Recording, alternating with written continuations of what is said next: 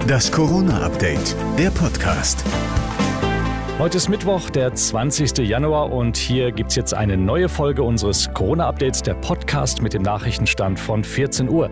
Mein Name ist Thorsten Ortmann und ich grüße euch. Na, wenn da nicht bald Jogginghosen das neue Klopapier werden, wenn noch mehr Arbeitnehmer bald ins Homeoffice wechseln. Arbeitsminister Hubertus Heil hat heute erklärt, wie das funktionieren soll.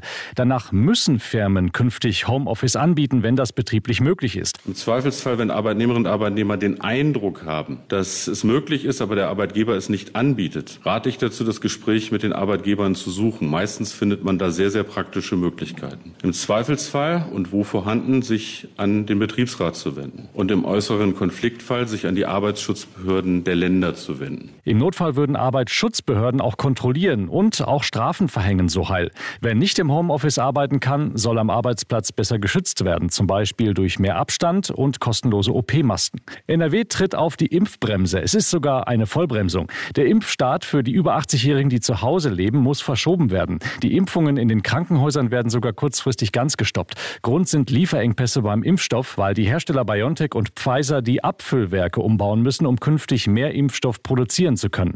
Darum starten auch die Impfzentren erst eine Woche später am 8. Februar. In den Krankenhäusern wird ab 1. Februar weiter geimpft.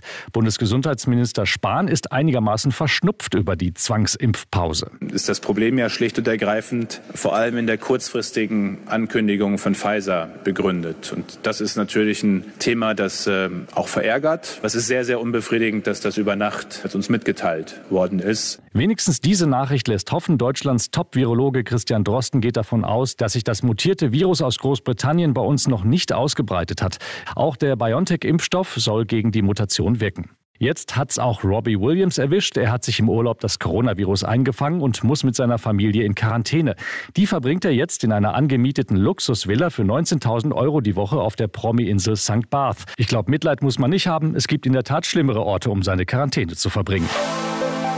Das war das Corona-Update vom 20. Januar. Noch mehr Hintergründe wie immer gibt es auch in unserem Hintergrund-Podcast Corona und jetzt.